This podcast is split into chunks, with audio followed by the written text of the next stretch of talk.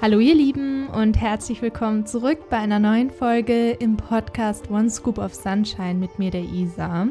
Wir haben eine neue Gästin hier im Podcast und zwar ist es die Janice, die auf Instagram X Finally Alive X heißt und sie ist Self-Love Coachin, macht 1 in 1 Coaching, hat eine Theta Healing Ausbildung, beschäftigt sich auch mit Ernährung, hat auch die vegane Ernährungsberaterin, macht Energy Work, Holistic Health, also eine große Palette und sie ist heute das erste Mal da und ich freue mich total. Und das ist tatsächlich endlich mal ein Gespräch, das auch noch mehr in die Spiritualitätsrichtung geht, was ich ja schon lange möchte oder da so dieses Bedürfnis danach habe, auch diesen Teil in den Podcast zu integrieren, denn es macht auch einen großen Bestandteil meines Lebens und meiner Interessen aus und mit dem, was ich mich beschäftige. Jetzt wünsche ich euch ganz viel Spaß mit dem Interview mit der lieben Janice und wir hören uns dann gegen Ende nochmal. Hi Janice, schön, dass du hier im Podcast bist. Hallo, ich freue mich auch mega dabei zu sein. Jetzt kommt natürlich erstmal die Standardfrage und zwar, wer bist du und was hat deinen Lebensweg bisher geprägt? Wow, ja, also ich bin Janice und ich bin 21 Jahre alt. Ich komme aus NRW und ja, mein Lebensweg hat ganz, ganz viel innere Arbeit geprägt. Mhm. Ich hatte sehr, sehr lange eine Essstörung, aus der ich es zum Glück rausgeschafft habe nach ein paar Jahren, aber es hat im Endeffekt geklappt und das ist, was zählt. Und mittlerweile helfe ich anderen dabei, aus der Essstörung rauszukommen und habe darin halt meine Bestimmung gefunden. Genau. Ja, genau. Du bist nämlich Self-Love-Coachin, habe ich gesehen, dass ich es richtig genau. sage. Und hast auch, ähm, ja, schon mir erzählt, dass du auch Ausbildung ausprobiert hast. Und da würde ich jetzt erstmal einsteigen, wie da so dein Weg war, so in beruflicher Hinsicht schwierig. Also ich denke, jeder, der ein bisschen was mit psychischen Krankheiten zu tun hat, weiß, dass es nicht so einfach ist, in der normalen Gesellschaft in Anführungszeichen Fuß zu fassen. Das fing bei mir eigentlich schon so mit dem Abi an, dass ich das nicht äh, geschafft habe, weil ich immer mhm. Bauchschmerzen bekommen habe, also auch psychosomatische Probleme und ja, habe dann halt aus der Essstörung heraus dann auch so meine erste Ausbildungsentscheidung getroffen, also zur Sport- und Fitnesskauffrau was ich jetzt im Nachhinein auch nicht bereue. Also klar, zu dem Zeitpunkt hat es mir nicht so gut getan, aber rückblickend bin ich eigentlich ganz froh, dass ich da so ein bisschen Wissen mehr angeeignet habe über den Körper. Mhm. Ja, und dann ja, kam halt erstes Mal so richtig intensive Klinikzeit und danach habe ich mir so gedacht, ja komm, machst du Physio, ist ja nicht so äh, Diät oder Aussehen behaftet und habe dann da in der Ausbildung halt auch direkt gemerkt, nee, es klappt einfach nicht. Da fingen dann auch die Panikattacken an und danach war ich halt so ein bisschen lost, um ehrlich zu sein, habe dann nach medizinischer Fachangestellte geguckt, nach Zahnarzthelferin und habe halt einfach hm. gemerkt, das ist nicht meins und habe mich da auch selber oft belogen und so gedacht, ja, komm, mach es einfach, damit du Geld hast, damit du Sicherheit hast. Aber es hat mich nicht glücklich gemacht und das habe ich immer wieder gemerkt. Ich muss dazu auch sagen, dass ich sehr hochsensibel bin und einfach viele Eindrücke zu hart für mich sind manchmal. Ja. Also es war nicht einfach. Ja, ja, da, das, da kann ich mich voll mit identifizieren. Ist ja bei mir genau dieselbe Historie. Ich habe ich tatsächlich auch.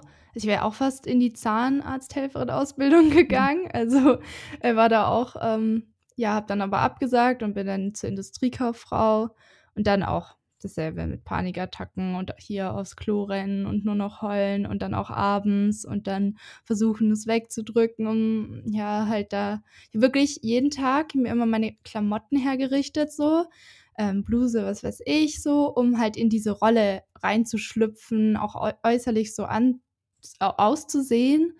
Und das war echt, ja, total das Schauspiel eigentlich. Und davor im Lehramt genauso, auch im Praktikum. Habe ich einen auf Grundschullehrerin gemacht und hat aber auch nicht geklappt. Ich habe immer gemerkt, dass es halt aufgesetzt ist, bin ich auch nicht. Und dann ist natürlich die Verzweiflung erstmal groß und auch diese Ungewissheit kann ja auch voll beängstigend sein. Alle um dich herum oder viele machen halt auch ähm, Verschiedenes. Aber ich habe auch viele um mich herum, die die verschiedenste Sachen dann abgebrochen haben.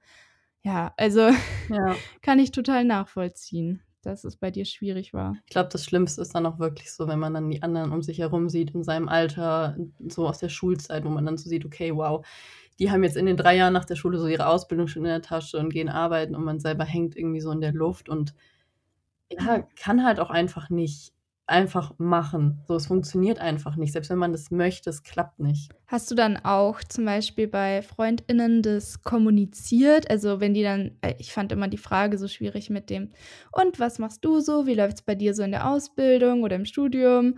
Und dann komme ich wieder so mit, ja, das mache ich nicht mehr. also hast du es auch so erzählt oder fiel dir das schwer und bist du da auf Verständnis getroffen? Also bei meinen engen Freunden bin ich da definitiv auf Verständnis getroffen aber andere, die haben jetzt nichts gesagt, aber halt schon so ein bisschen schief geguckt und man merkt das halt einfach, ne? So gerade Mhm. auch Erwachsene, die dann so: „Mhm, okay, ja“ und auch in den Vorstellungsgesprächen, das war immer so schlimm, das dann zu erklären, warum ich jetzt schon 2 Ausbildungen abgebrochen habe. Sich dann einfach Ja. rechtfertigen zu müssen, aber dann auch nicht erzählen zu wollen: „Ja, ich hatte 'ne Essstörung und ich hatte Depressionen und ich hatte Panikattacken.“ So, das möchte man ja auch nicht sagen. Aber Ja. man weiß ja dann auch nicht ja, ich weiß nicht, hatte halt keinen Bock oder so, kann man ja auch nicht sagen, weil das war ja auch nicht so. Voll. Weil dann kommt ja auch oft die Frage, warum hat dies und das nicht geklappt oder wie auch immer. Hast du dann auch recht schnell gemerkt oder bist du früh drauf getroffen, dass du hochsensibel bist? Hm, ich habe das erst mal ganz lange Zeit gar nicht gemerkt. Ich habe halt einfach gedacht, ich bin zu schwach für diese Welt. Es wurde dann auch Mhm. öfters mal so kommuniziert von außen. Aber mein Vater hat mir auch immer gesagt: „Du bist nicht zu schwach für diese Welt, du bist halt einfach hochsensibel.“ Und er ist auch sehr hochsensibel und ja, er hat halt mich verstanden. Meine Eltern haben mich sowieso immer verstanden und unterstützt, auch meine Großeltern. Aber ja, so die Gesellschaft, die gibt einem halt schon zu vermitteln so rüber: „Du bist nicht richtig, du musst funktionieren, du musst dich anpassen, du musst leisten.“ Und das war ich halt einfach nicht. Finde ich irgendwie ganz interessant, dass dein Vater dann so 'n bisschen so 'n Cheerleader war irgendwie doch und das dann verstehen konnte, weil also, ich würde sagen, meine Mutter ist auch hochsensibel, aber sie kompensiert das durch bestimmte andere Mechanismen, sage ich mal, oder ja, Art und Weisen, die für sie selber nicht so gesund sind oder geht dann immer halt über alle Grenzen und ist dann total schwierig, weil ich dann so für mich gelernt habe: „Ah, das ist also normal, egal wie's mir geht.“ Und selbst wenn ich auch sehr sensibel bin, ich muss quasi immer über alle Grenzen gehen, ansonsten überlebe ich nicht quasi. Also, deswegen finde ich's grad ganz interessant. Ähm, weißt du oder möchtest du drauf eingehen, wie dein Vater dann so damit umgeht? Hat er dann auch Schwierigkeiten in seinem Beruf oder kommt er damit einigermaßen klar oder wie hat er so für sich Wege gefunden? Hm, also, ich muss ganz ehrlich sagen, dass mein Vater damit nicht so gut klarkommt. Äh, der hat auch selber Probleme mit Depressionen und, ähm, ja, aber im Endeffekt versteht er mich und verurteilt sich auch nicht dafür und verurteilt mich auch niemals dafür. Und ich finde, das ist so, was zählt, also, dass er halt einfach sich nicht aufgibt. Und damit hat er mir halt auch immer ganz, ganz früh schon zu verstehen gegeben: „Gib dich selber nicht auf, egal wie schwer es ist.“ Und ja, das war einfach 'n Geschenk so, ja. Total. Also, so hört sich's auch echt an, also, richtig schön. Und dass du da ja dies ja, diesen Vater halt dann noch in deinem Leben hast, der dich da nicht für so runtermacht oder ständig verurteilt oder so. Und dann bist du ja auf Theta Healing auch gestoßen. Wie kam das dann? Ja, das ist mehr so in mein Leben gesprungen. Also, man sagt ja auch immer ganz schön so, das findet einen, wenn es zu einem gehört. Und das Universum gibt einem auch keine keine Ideen oder keine ja, gibt einem nichts ins Leben, womit man nicht fertig wird oder was nicht zu einem gehört oder was man nicht schaffen kann. Und ja, für mich war das einfach so 'n Geschenk vom Universum, das so gesagt hat: „Hier, guck mal, da ist 'ne Möglichkeit, wie du dich selber innerlich heilen kannst.“ Also, heilen darf man beim Theta Healing nicht sagen. Man darf ja auch allgemein kein Heilversprechen geben in Deutschland. Aber im Endeffekt ja, dass du halt einfach Mhm. heilen kannst, weil ich habe halt früh in meiner Essstörung gemerkt oder na ja, was heißt früh, aber mit der Zeit habe ich halt einfach gemerkt, dass es ja gar nicht um das Essen geht. Aber dann weiß man Ja. ja trotzdem nicht, wie man sich helfen soll. Und Theta Healing ist halt wirklich 'ne krasse Methode, um um da wirklich an die tiefen Glaubenssätze zu kommen, die man so gar nicht aufm Schirm hat, sage ich mal. Kannst du noch 'n bisschen näher drauf eingehen, ähm, was Theta Healing Theta Healing genau ist oder wie das funktioniert? Ja, Theta Healing ist von Vienna Steibel ähm, eine gechannelte ja, Energieheilungsmethode. Es kommt aus Amerika und hat mittlerweile so die ganze Welt erreicht. Das ist quasi, also es gibt ja verschiedene Gehirnwellen, Alpha, Beta, Gamma, Delta und Theta. Und Theta ist halt eben so die Gehirnwelle, die halt am höchsten schwingt, wenn man so kurz vorm Einschlafen ist und so in den Schlaf gleitet, also wo das Unterbewusstsein extrem offen ist. Und dadurch, mhm. genauso wie bei einer Hypnose zum Beispiel, hat man halt einfach eine krasse Möglichkeit, in das Unterbewusstsein einzutauchen und da auch wirklich Sachen zu verändern. Man muss dafür ein bisschen spirituell offen sein, also man muss dafür kein Guru sein, um das machen zu können oder um es auch anzunehmen, also Klient zu sein, definitiv nicht. Aber man sollte halt schon daran glauben, dass da mehr ist als nur dieser Felsbrocken, der im Universum rumschwebt, so sag ich mal. Das ist eigentlich auch richtig gut ausgedrückt. Also, dass es ja eben auch diese Basis gibt mit den Gehirnwellen, mit diesen, also dass ja wirklich ein Fakt ist, dass diese genutzt werden können, um halt das Unterbewusstsein auch überhaupt zu, ja, ich sag mal, zu erreichen, was halt uns im Alltag einfach ja nicht so leicht fällt und wir eher an der Spitze des Eisbergs fungieren, sag ich mal, oder mit der Spitze des Eisbergs leben oder agieren, also mit dem Bewusstsein. Und ähm, was hast du dann für dich so durch Theta Healing schon so lösen können? Oder bist du da auch in Bezug auf die Essstörung zum Beispiel auf bestimmte Erkenntnisse für dich gestoßen? Also ja, was war da so der Prozess? Also als erstes Mal habe ich ja so die gröbsten Sachen bearbeitet, also die ziemlich weit an der Oberfläche waren, die ich so greifen konnte. Das war zum Beispiel das Gefühl, halt nie gut genug zu sein oder mich verstellen zu müssen, um dazuzugehören. Also gerade so diese zwischenmenschlichen Sachen, die habe ich sehr stark bearbeitet und dadurch habe ich halt auch einfach einen ganz anderen Bezug zu mir, zu mir bekommen. Ähm, sorry, im Hintergrund, meine Katze ist ein bisschen am Miauen, also man die hört. Nicht schlimm. Ähm, ja, genau, also halt wirklich so erstmal das Oberflächliche, sage ich mal in Anführungszeichen, was ja dann schon eigentlich für mein Leben vorher ziemlich deep war. Aber je mehr ich daran arbeite, desto mehr sehe ich die Sachen, die dahinter sind. Und beim Theta Healing kommt man sogar tatsächlich bis zu den Ahnen. Und da spürt man ja eigentlich dann schon, dass da auch Sachen sind von Verwandtschaft und so. Und ich meine, man muss auch mal überlegen, der Krieg ist auch noch nicht so lange her, es ist noch nicht so viele Generationen zurück. Also die Eltern von meiner Oma haben es halt noch voll mitbekommen und da sind halt auch Sachen, die man jetzt so gar nicht in Verbindung setzen würde mit den Problemen, die man heute hat. Und das ist einfach so tiefgreifend und so transformativ. Also ich hatte das Glück, dass Anna-Sophie Rose in der Theta Healing Ausbildung bei mir eine Sitzung gemacht hat, eine Demo-Sitzung und ich kann es gar nicht in Worte fassen, was das in mir verändert hat. Seitdem ist einfach nochmal so eine krasse Veränderung aufgekommen und es funktioniert alles so viel schneller. Man sagt auch, so normalerweise braucht man halt das Leben, um zu lernen und die Seele kommt mit, auch mit verschiedenen ja, Sachen, die sie sich ausgesucht hat auf die Erde, die sie bearbeiten möchte. Und durchs Theta Healing muss man halt einfach nicht mehr lernen durchs Leben und durch Leid, sondern wirklich durch Schöpfungskraft. Ja. Mega schön. Ich habe auch letztens, weil du es mit den Ahnen erwähnt hast, äh, die fünfte Folge ist jetzt unbezahlte Werbung von Liebe, Sex und Goop angeschaut von Gwyneth Paltrow. Ein bisschen schwierig der Name.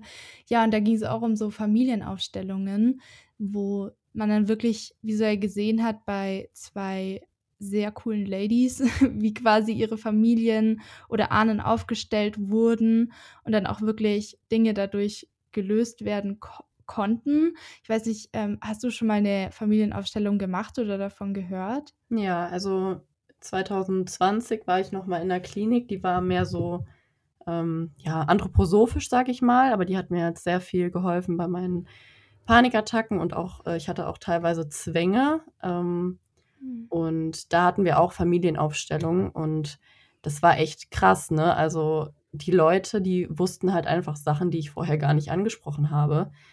Also da ist auch auf jeden Fall eine krass energetische Verbindung dann zwischen den Menschen und nicht, nicht logisch zu erklären. Also es ist einfach wirklich, das muss man erlebt haben, aber es ist echt ähm, reinigend, sag ich mal.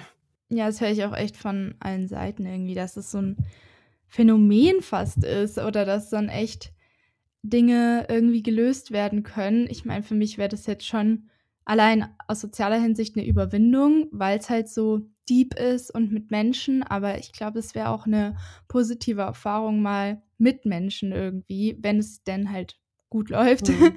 Und ähm, kann ich mir auf jeden Fall vorstellen. Ist ja echt interessant. Also, wen es interessiert, schaut gerne da bei der fünften Folge rein. Ich verlinke es mal noch in den Show Notes oder schreibe nochmal auf, wie das heißt auf Netflix. Äh, fand, ich, fand ich voll krass. Ähm, ja. Also bei Täter sind verschiedene Aspekte möglich, wie jetzt eben zum Beispiel Glaubenssätze auflösen, die Ahnenarbeit. Was ist noch so alles möglich? Hm, Vergebungsarbeit, also ganz, ganz oft halten uns auch Groll und Wut und sowas halt extrem zurück in unsere Kraft zu kommen. Und das können halt auch Sachen sein, wirklich so Eltern vergeben. Ne, das ist auch immer schwierig für mhm. viele, denen zu vergeben, wenn sie halt Sachen gemacht haben, die halt wirklich nicht mehr okay waren. Da möchte ich jetzt auch gar nicht so sehr ins Detail gehen, aber im Endeffekt ist es egal, solange du vergibst. Die anderen müssen dir auch nicht vergeben und durch diese, ja, diese Vergebungsarbeit, das, es löst einfach auch krass viel. Dann ist es möglich, mit seinem Higher Self zu reden. Das war auch in der Ausbildung echt lustig. Mein Higher Self ist so komplett das, was ich gerne irgendwann mal sein möchte. Das habe ich auch richtig gesehen. Also so richtig krass nochmal eine Schippe drauf, selbstbewusst und ja, auch so mein, mein Witz, den ich habe, also nochmal viel extremer. Und es war auch einfach schön, das so zu sehen. Dann kann mhm. man in die Zukunft gucken, ähm, sein Divine Timing angucken. Also Divine Timing ist sowas wie ja, das Schicksal, ähm, oder was halt für dich prophezeit ist im Leben. Also, das ist kann ganz unterschiedlich sein. Du kannst auch einfach für einen anderen Menschen prophezeit sein, damit der in seinem Leben weiterkommt. Es ist 'ne natürlich ein bisschen, ähm, Arbeit, so da wirklich hinzukommen. Es dauert eine Zeit, bis man Bilder sieht, aber es ist auf jeden Fall möglich. Dann gibt es auch noch abgespacedere Sachen. Also, das kommt dann so in der Ausbildung DNA 3. Da fängt man dann wirklich so an, so ein bisschen die nennen das immer der Harry Potter-Kurs, wo man dann anfängt, ja, Zeit zu biegen oder so. Da kann ich jetzt noch nicht so viel zu sagen, weil ich es halt eben einfach noch nicht gemacht habe, aber an sich, ja, auch wirklich körperliche Sachen zu heilen. Also also wirklich, Vajana sagt immer, ob du einen Schnupfen hast oder Krebs, äh, ist ist eigentlich egal, das ist alles das Gleiche, finde ich also klar, ist ein bisschen schwer, das so zu greifen, man also manche Sachen, aber ich finde es halt einfach schön zu sagen, man kann alles heilen. So egal, ob es jetzt was Leichtes ist oder was Schweres, weil ja, durch Schöpfungskraft ist halt alles möglich. Ja, was kann man noch machen? Herzlied singen. Also es gibt auch ganz viele Leute, die haben halt einfach echt viel auf dem Herzen so. Und das ist quasi so ein bisschen wie Mantra singen. Vielleicht sagt das dem einen oder anderen was, dass man halt einfach so tönt und also einen Ton von sich gibt und das halt einfach auch einfach befreiend sein kann. Und das kann ich nur so zurückgeben. Also ich habe jetzt schon ein paar Mal geweint, des, also währenddessen. Also da hat es auf jeden Fall was gelöst. Es gibt echt viel, was man mit Täter machen kann und auch Schock und Trauma aus vergangenen Situationen rauszunehmen, Heilung zu senden und andere Körper zu lesen. Also es gibt da ganz viele Ausbildungen noch, die ich gerne machen möchte in die Richtung. Ja, also das ist wirklich krass. Und natürlich auch das Manifestieren. Das ist, glaube ich, so das Schönste, was man so machen kann, weil es halt wirklich so was nach vorne arbeiten ist, nicht immer nur zurückarbeiten in die Vergangenheit und gucken, was war da jetzt vielleicht nicht so gut, sondern dass man wirklich nach vorne schreiten kann, aber auch gucken kann, okay, was blockiert meine Manifestation eigentlich? Ich habe so das Gefühl, äh, ist es jetzt gerade so richtig in zu manifestieren, auch auf TikTok und so, aber es ist halt nicht nur die Sachen aufschreiben und sagen, das wünsche ich mir jetzt, sondern halt auch zu gucken, was blockiert mich eigentlich, das zu erreichen. Ja. Also es ist, ja. ist eine riesige Bandbreite, was man da alles machen kann. Es hört sich irgendwie richtig, richtig krass an und mir fällt auch voll viel auf ähm, an den Dingen, die ich so die letzten Jahre versucht habe oder erlebt habe oder gemacht habe, dass ich da einfach eigentlich, dass es das auch irgendwie ist. Mhm. also es ist irgendwie total ähm, so ein cooler Link, sag ich mal, so eine Verbindung zwischen den Dingen, um es besser auch zu verstehen. Was ich halt total interessant finde, ist, dass Dinge halt so auf einer Frequenzebene geheilt werden irgendwie oder auf einer energetischen, gerade auch so Disbalancen, die halt nun mal nicht nur physisch sind, sondern dann auch nochmal auf einer anderen Ebene betrachtet werden. Finde ich irgendwie richtig interessant. Und dann auch das mit der Zeit. Ähm, Finde ich auch cool, weil ich mich da auch viel mit beschäftige, mit so Zeitlinien, Potenziale, inwiefern ja hat die freie einen Einfluss darauf. Ich habe auch immer schon, also ich weiß nicht, ob ich es schon mal erzählt habe im Podcast, aber ich träume auch oft vor, also so, dass Dinge dann passieren oder habe wie so Flashes, wenn ich in Situationen bin mit Leuten und dann kommt mir halt so ein Bild irgendwie und dann weiß ich so, in welche Richtung es gehen könnte und kann dann quasi wie so eine Message geben, wie zum Beispiel letztens bei einem Kumpel von mir äh, kam mir so ein Bild, wie er alt ist und dann äh, Rückenprobleme hat oder so ein Buckel und dann habe ich zu ihm gesagt, hey, jetzt ist die Zeit, mach irgendwas mit Sport, weil du sitzt irgendwie nur noch am Laptop. Also ich kann dir auch helfen, wir können zusammen joggen gehen oder so, wenn du möchtest, irgendwas machen. Oder und ich habe ihn so gestützt, ich war auch alt, genau. Oder dann mit den Träumen, erzähle ich jetzt auch einfach mal, vielleicht interessiert es ja irgendwen, vielleicht ist irgendwer ja auch so erfahren. War es schon mal so, dass ich immer mal wieder vorgeträumt habe. Gerade auch die Zeit, die erste Zeit mit meinem Freund, hatte ich auch wirklich jeden Tag mehrere Déjà-vus die ganze Zeit und habe mich dann immer daran erinnert, dass ich das alles schon mal geträumt habe irgendwie, so als Kind oder so. Und dann ähm, auch in Neuseeland. Da war Neuseeland, also als ich auf Reisen war und meinen Freund kennengelernt habe, kurz danach hatte ich tausend Déjà-vus. Und dann hatte ich auch mal einen Traum, da war so ein langer Tisch und ich habe so das Fenster gesehen mit einem dunklen Rahmen und die Sonne hat in einem gewissen Winkel reingescheint und ich saß da und dann habe ich den Traum meiner Mom auch erzählt und habe gesagt, merkt ihr das? Weil ich habe das Gefühl, dass es passiert. Und dann war das halt echt ähm, so ein, zwei Jahre später, der Schreibtisch und auch das Fenster und alles im Internat, wo ich dann war. Und dann habe ich sie angerufen und habe gesagt, weißt du noch, als ich dir den Traum erzählt habe, das ist der Tisch in meinem Internatszimmer. Es ist genau der Winkel der Sonne. Ich habe genau dieses Zimmer, wo die Sonne so reinscheint abends. Und dann war sie so krass. Also es ist nur so eine Kleinigkeit, aber ich, ich experimentiere da voll gerne rum mit meiner Realität, sag ich mal. Und finde ich ja irgendwie voll interessant, wie man da so ja reingehen kann. Ja, heftig. Also da fällt mir jetzt auch gerade noch ein, also im Täter kann man auch Träume senden. Also man kann sagen, okay, ich möchte jetzt der und der das und das träumt. Einige in der Ausbildung haben das auch ausprobiert und es hat auch tatsächlich geklappt, ohne dass sie es vorher kommuniziert haben. Und wow. ich habe auch irgendwie so mit meinen Träumen so krasse Erlebnisse teilweise. Déjà-vus habe ich in letzter Zeit auch richtig häufig. Deswegen habe ich auch das Gefühl, dass ich gerade voll in meinem Divine Timing bin, weil es sich einfach so so komisch anfühlt, aber so, so vertraut irgendwie. Also als ob ich das alles schon mal erlebt habe. Und ja. ich habe auch früher mal mit meiner Mama in der Nacht den gleichen Traum geträumt. Also sie stand quasi mit dem Rücken zum Fenster und ich meinte nur zu ihr, Mama, guck mal, draußen schneit's. Und sie hat es halt genau andersherum geträumt. Also sie war in ihrer Position und ich habe halt gesagt, guck mal, Mama, draußen schneit's. Und wir haben uns dann morgens am Küchentisch erzählt. Also schon heftig. Mhm. Und komme auch immer an die gleichen Orte wieder in meinen Träumen zurück und da sind halt auch immer die gleichen Menschen, aber halt ortsunabhängig so. Und das verändert sich nicht. Und ich erinnere mich auch manchmal am Tag an Momente aus meinen Träumen, so richtig so wie so ein Blitz, der so einschlägt in meinen Kopf. Auf einmal sind diese Bilder da. Und ich würde, glaube ich, fast sagen, dass du äh, die Fähigkeit, also zu hell sehen, verstärkt hast. Also man hat die Fähigkeit von allem, aber ich glaube, mhm. das ist bei dir echt äh, stärker ausgeprägt einfach. Ja, glaube ich auch. Es ist nur noch sehr halt so ungesteuert natürlich. Also es passiert halt einfach und ähm, ja, da kann ich irgendwie nicht so gezielt. Also es ist halt noch so ein Ausprobieren, aber es ist halt ja einfach ein Fakt, dass es passiert. Und deswegen, wenn man es ja auch selber erlebt, dann ja kann man ja nicht einfach sagen, nö, ist nicht so. Es ist halt auch ähm, dieses luzide Träumen, was immer wieder gut klappt oder so. Und dann, ja, glaube ich, irgendwie ist es so wie so eine ähm, Metapher, diese Träume fürs Leben an sich, da im, im luziden Träumen irgendwie die Realität auch beeinflussen zu können, aber direkter. Und das ist dann quasi das Manifestieren, was quasi zeitverzögert ist im Traum, der unser Leben ist. Also so habe ich es mir überlegt. Es ist irgendwie, ähm, ja, total total interessant. Da will ich weiter drüber reden. Am liebsten, das ist so voll mein Thema.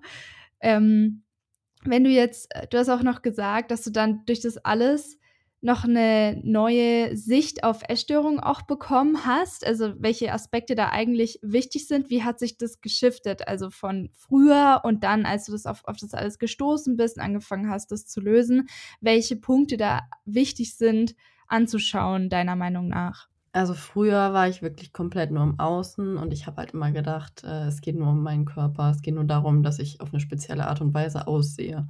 Also es ging mir noch nicht mal von Anfang an so sehr ums Essen, sondern wirklich einfach um mein Aussehen. Und ich habe halt wirklich gedacht, ja, das ist halt einfach so. Und man bekommt das ja auch so vermittelt, ne? Draußen so in der Welt. Alle wollen schön aussehen. Und ich bin auch wirklich froh, dass ich früher jung war und nicht jetzt. Weil jetzt finde ich, ist das Ganze noch mal viel schlimmer geworden durch TikTok und so. Ähm, ja, und es hat halt wirklich alles nicht funktioniert. Klinik für Klinik hat nicht funktioniert, weil ich halt einfach die ganze Zeit nur im Außen war. Und ich dachte halt, ja, wenn du perfekt aussiehst, dann ist deine Essstörung weg, dann brauchst du die ja nicht mehr. Aber es ging ja nicht darum. So, ich, egal wie ich ausgesehen hätte, ich hätte mich nie perfekt gefunden. Und auf meinem Weg in mich selbst, selbst habe ich halt einfach ja realisiert, dass es um das Gefühl geht, erstmal nicht gut genug zu sein, aber das da drunter und das damit kommt man auch beim Täterhealing so tief an den Kernglaubenssatz, dass ich halt einfach Angst habe, nicht geliebt zu sein. Mhm. Und das ist so ein tiefer Schmerz, da traut man sich gar nicht hin und das versucht auch das Unterbewusstsein sehr, sehr gut zu verdecken, damit man eben einfach nicht wieder an diesen Schmerzpunkt kommt, den man schon mal hatte, wo der Körper dann gesagt hat, okay, wir müssen uns schützen. Wir bauen darum jetzt eine riesenschöne Kugel, Essstörung oder Depression oder Panikattacken, was auch immer. Einfach um einen zu schützen und einen davon abzuhalten, dahin zu gucken. Mhm. Und jetzt, es ist auch für mich schwierig, teilweise noch so über die Symptome zu reden von Essstörung, Extremhunger und so weiter, weil ich halt einfach so eine po äh, Vogelperspektive bekommen habe auf alles. Also ich sehe dann nicht, okay, du hast ein Problem mit dem Essen, sondern ich gucke dann direkt tiefer. Und das ist auch so das, was ich in meinem Coaching schon vorher, vor der Täter-Healing-Ausbildung gemacht habe, aber einfach intuitiv, weil ich halt einfach wusste, okay, Girl, es geht nicht, es geht nicht um deine Essanfälle, so, es geht um was anderes. Und das hat dann auch extrem schnell was geschiftet. Ja. Das ist auch ein Punkt, der mir ja schwerfällt, weil im Endeffekt ähm, versuche ich auch immer, wenn ich zum Beispiel DMs bekomme, darauf hinzuweisen. Aber es ist natürlich schwierig, weil so DMs kann man sowas einfach nicht machen. Ich sage halt immer nur, vergiss nicht das Emotionale.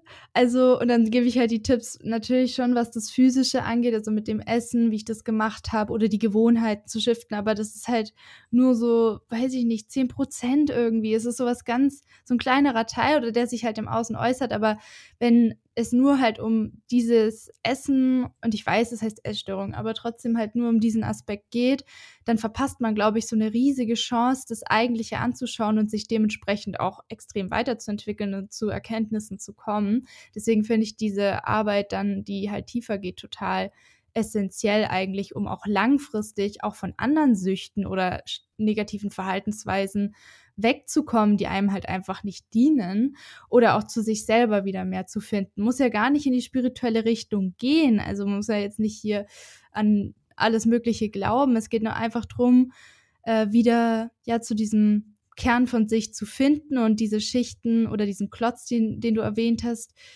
ja, quasi nach und nach so zu lockern, abzubauen, schmelzen zu lassen, wie auch immer. Weil ja, ich glaube, das ist so das, was ja dann langfristig auch, wo man am ehesten dann auch zum Beispiel das anziehen kann, was man wirklich möchte, also manifestieren kann. Oder wenn man, wenn man das auch aus, ausschwingt oder ist einfach. Also es ist so, da glaube ich ganz, ganz arg dran. Das ist natürlich halt leichter gesagt und zu formulieren, ja, als getan und ist auch bei jedem total individuell, aber es hat, glaube ich, voll Potenzial und deswegen sehe ich für mich auch immer die Essstörung halt als Tor oder als Eintrittskarte zu diesen ganzen Prozessen und ich bin da extrem dankbar für. Ich bin so froh, dass ich das hatte, weil alleine, dass es so was Physisches ist, auch noch dazu, hat dann irgendwie ähm, voll geholfen, um dann nicht nur in dem Emotionalen drin zu sein, sondern auch noch die Beziehung zum Körper wieder zu verbessern. Also es war halt einfach ein, ein, guter Weg, der möglich ist, auch wenn er schwierig ist. Aber Leid ist für mich halt immer so ein Katalysator. Leid und Liebe, die da so krasse Entwicklungsschritte ja erzeugen können. Ja, same sehe ich genauso. Das ist echt, echt voll, ja. voll krass. Äh, ja, nächste Frage. Und zwar, mhm. ähm, genau, da ist es vorhin schon so, wir hatten jetzt von Energy Work ähm, noch nicht geredet, glaube ich, aber es ging schon um Energie. Und zwar steht ja in deiner Bio auf Instagram auch, auch Energy Work. Was ist damit genau gemeint? Alles im Universum ist Energie. So, mhm. wirklich alles. Egal ob äh, ein Stein oder eine Katze oder was auch immer, alles ist Energie. Und ich möchte auch nochmal sagen, dass ich nicht äh, die Zauberin bin, die dann irgendwas wegzaubert beim Theta Healing, sondern das macht Schöpfung. Und alleine dadurch, dass ich das bezeuge, so dass es meine Arbeit in der Sitzung, dass ich bezeuge, was Schöpfung macht. Also man kann da auch wirklich Namen nehmen, die man möchte. Für den einen ist es Gott, für den anderen ist es Schöpfung, für den anderen ist es Universum, Quelle. Nimm den Namen, der für dich passt. Für mich passt Schöpfung oder Universum. Beides. Ähm, und Energy Work ist halt einfach, dass Schöpfung macht und ich beobachte das Ganze. Also es geht ja um Energiearbeit. Ich gehe ja nicht zu dir hin und fummel an deinem Körper herum, sondern ich mache was, was über Gedanken ist, was über, was über allem ist. So. Und man hat sogar wirklich herausgefunden, dass Experimente andere Ergebnisse erzielen, wenn sie beobachtet werden oder eben nicht. Und das finde ich so spannend. Also es gibt da so ein Experiment mit dem Licht. Ähm, da wird das, glaube ich, durch so, ein, so ein Loch geschickt und dann wird geschaut, ähm, wie das dann aufs Papier quasi sich verteilt. Und die haben es gemacht, als jemand zugeschaut hat und nicht. Und das Licht hat sich halt verändert, je nachdem, ob jemand zuschaut oder nicht. Und deswegen ist diese Arbeit des Bezeugens halt dieses Krasse. Und ja, darunter würde ich halt Energy Work fassen, weil ich halt eben nicht nur ein Coach bin, sondern halt mehr. Also ich arbeite quasi mit dem Universum zusammen. Ich habe das auch gerade noch gegoogelt. Ich habe das, nämlich ähm, vor ein paar Monaten eine Podcast-Folge vorbereitet, also eine Solo-Folge. Da wollte ich über einen wissenschaftlichen Weg zu dieser Aussage finden, alles ist Energie, weil es ja so oft gesagt wird und ich wollte quasi mit Hilfe der gesamten Wissenschaft wirklich, ich bin da irgendwie, es hat von weiß ich nicht, Darwin hier ging's los und dann am Ende war ich bei Einstein und dann habe ich mir Formeln rausgeschrieben und irgendwann bin ich auch ausgestiegen bei dem Mathematischen, aber es ist voll interessant und dann am Ende war ich bei der Quantenmechanik. Und ähm, dann bin ich bei diesem Doppelspaltexperiment rausgekommen, heißt es. Und es ist ein Experiment der Quantenmechanik. Ähm, ja, und da haben sie das eben angeschaut mit diesen Photonen, Materieteilchen. Das kann man sich ja mal anschauen. Das hatten wir auch in der Schule tatsächlich. Ich, also, das war nicht eh voll traurig. Wir hatten so ewig lang Newton und diese ganze Mechanik das Mechanikzeug. Und dann hatten wir zwei Wochen Quantenphysik. Und ich dachte so, ja, danke schön. Und da kam auch keine Prüfung, nichts. Da meinte er so, ja, das ist halt so ein Randgebiet. Aber dieses war so interessant. Und also das finde ich so cool. Es ist so cool. Damit die Folge möchte ich unbedingt mal noch aufnehmen. Ist aber gar nicht so leicht, ja, weil ich halt keine Physikerin bin. Vielleicht finde ich ja mal eine Physikerin oder einen Physiker für meinen Podcast ähm, da mal noch mehr drauf einzugehen. Hast du schon mal dich mit Quantenphysik oder sowas beschäftigt? So diesen wissenschaftlichen Teil, wo auch ja Intentionen und Bewusstsein mit reinspielen in Bezug auf die Realität. Da gibt es auch ganz viele Experimente. Nee, da habe ich mich jetzt tatsächlich noch nicht so mit befasst. Ich bin auch wirklich ähm, nicht so der Mensch, der sich gerne so wissenschaftliche Sachen anguckt. Ich bin halt wirklich eher so immer im Gefühl und im, mhm. ja, weiß nicht, immer so dass ich mir das lieber so aus der energetischen Sicht angucke. Aber da ist natürlich jeder auch ganz anders und für jeden passt halt das Richtige, sage ich mal. Ja, ich glaube, das ist so dieser ähm, Divine Masculine Anteil von mir oder dieses Maskuline da irgendwie. Ich weiß nicht, das ist so dieses rationale Analysieren, weil ich, also ich fühle das ja absolut, dass es auch meine Wahrheit ist. Kann ja für jeden anders aussehen. Also das Gefühl ist schon so voll da und dieses Reinfühlen und so. Aber ich habe auch noch diesen anderen Teil, der ähm, rational das dann auch noch verbalisieren möchte. Und dann, ja, fuchse ich mich da halt rein. Aber es ist ja auch schön, wenn man daran auch Freude hat irgendwie. Und ähm, ja, da diesen, diese Schnittmengen oder diese Schnittstellen zwischen so zum Beispiel Wissenschaft, Spiritualität finde ich halt auch faszinierend. Da habe ich mir auch schon Interviews angeschaut von einem, der, der heißt ähm, Apollo, Adam Apollo, glaube ich der ähm, hat auch wirklich an einer Uni in Amerika studiert, ich weiß gerade nicht mehr welche. und ist Physiker an sich und hat dann aber diese Verbindung geschaffen zur Spiritualität. Und wenn du dem zuhörst und wie er das dann verbindet und, und das dann wissenschaftlich dann noch, auch noch belegt, irgendwie ist es so total so, what? Das ist genau das, was ich irgendwie voll krass finde und so. Und dann hat er auch von seinen Geschichten, also so spirituelle Erlebnisse erzählt auf Burning Man und so. Könnt ihr euch mal anschauen. Das war jetzt auf Gaia, aber da hat nicht jeder Zugang zu. Aber, oh, das ist einfach, ja, total faszinierend. Und jetzt schweife ich aus. Jetzt komme ich mal wieder zu dir zurück. Also, wie, ähm, wir hatten jetzt schon, wie gesagt, Universum und so weiter. Du siehst die Welt also als alles ist Energie und demnach ist ja alles auch verbunden, also weil ja sogar der Raum um uns rum, Luft, also ne, alles Energie und so. Und äh, das ist dann, ja, wie gesagt, einfach jetzt mal so die Aussage, die im Raum steht, wo wir beide jetzt das Gefühl haben, dass es unsere Wahrheit ist. Und dazu dann ja auch stehen, denke ich mal. Und wie ist es dann zum Beispiel jetzt für dich im Alltag? Also was sind so deine Routinen oder praktizierst du diese Prinzipien jeden Tag? Manifestierst du jeden Tag oder machst du Täter jeden Tag bei dir selber? Oder wie sorgst du dafür und wie ist es dann auch in Bezug auf mentale Gesundheit? Ähm, wie helfen dir da auch bestimmte Routinen? Ja, also ich bin ein krasser Routinenmensch, das muss ich jetzt direkt schon mal raushauen. Manche Leute leben halt eher so in den Tag hinein. Ich brauche ganz, ganz viel Struktur für mich. Ich starte meinen Tag eigentlich immer direkt erstmal um in meinem Körper, dass ich den spüre. Also wirklich, ist es mir komplett Wurst, ob ich Yoga mache oder trainiere. So. Hauptsache, ich bin erstmal in meinem Körper und spüre den. Also eins von beidem mache ich auf jeden Fall. Und wenn ich mich nur dehne, also wirklich, ich muss da erstmal rein, erstmal ankommen wieder, weil ich habe nämlich auch tatsächlich das Gefühl, dass wenn ich träume, dass ich meinen Körper verlasse mhm. und dann halt morgens wieder so reinkomme und dann muss ich erstmal wieder wie so ein kleines Baby erstmal wieder klarkommen. Und danach, ja, starte ich dann erstmal, also muss ich erstmal frühstücken, weil sonst äh, habe ich keinen Kopf für irgendwas anderes. Also mein Körper braucht dann direkt Energie. Und danach starte ich erstmal so mit so den wichtigen Sachen, die ich so machen muss. Und dann setze ich mich meistens hin und meditiere oder manchmal mache ich auch, also manchmal mache ich halt wirklich eine Tätersitzung bei mir, wenn ich merke, okay, da ist jetzt gerade was, was bearbeitet werden möchte. Und das ist natürlich mega der Segen, dass ich das einfach bei mir selber machen kann und so Stück für Stück mit mir selber arbeiten kann. Und manchmal mache ich halt einfach nur die Augen zu und gucke, was für Gefühle da sind. Dass ich halt einfach wie so einen kleinen Check-in in meine Innenwelt mache. Check-in, das ist immer so ein Wort, das ich total cool finde. Irgendwie ist, weil das fällt einem auch so schnell ein, ah ja, Check-in und dann kann man es wieder machen. Hast du ja. das Gefühl, dass du selber schnell in diese, diesen Täterzustand, sage ich jetzt mal, ähm, reinkommst mittlerweile? Ja, krass schnell. Also ich muss sogar ehrlich sagen, bevor ich Täter kannte, war ich teilweise schon in Täter. Und das habe ich dann halt erst in der Ausbildung so gemerkt. Und mittlerweile ähm, verstehe ich jetzt die Zusammenhänge. Also es passt irgendwie wie so ein Puzzlestück ineinander, wo ich mir so dachte, oh mein Gott, krass. So.